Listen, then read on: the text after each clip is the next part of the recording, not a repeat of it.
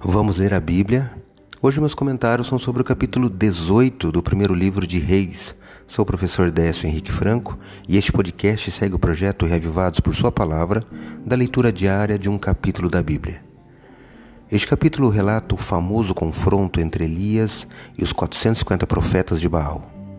Havia seca e fome há três anos e Elias é enviado a Acabe para que o povo fosse convocado diante do Monte Carmelo e no final todos ali confirmam o poder do Deus de Israel diante de Baal.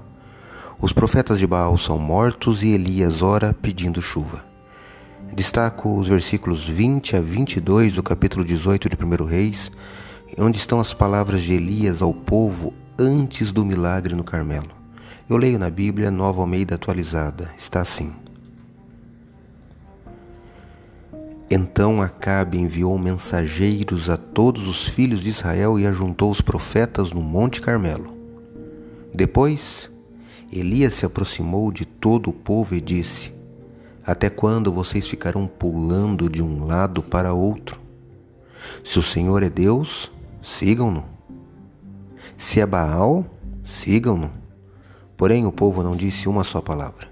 Então Elias disse ao povo: eu sou o único que restou dos profetas do Senhor, e os profetas de Baal são 450 homens.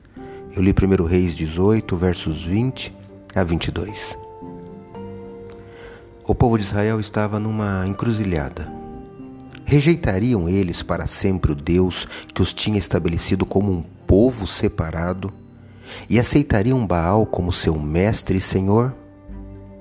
Se Yahvé era Deus, era ele quem devia ser adorado, é óbvio. Mas se Baal fosse Deus, eles então deveriam segui-lo.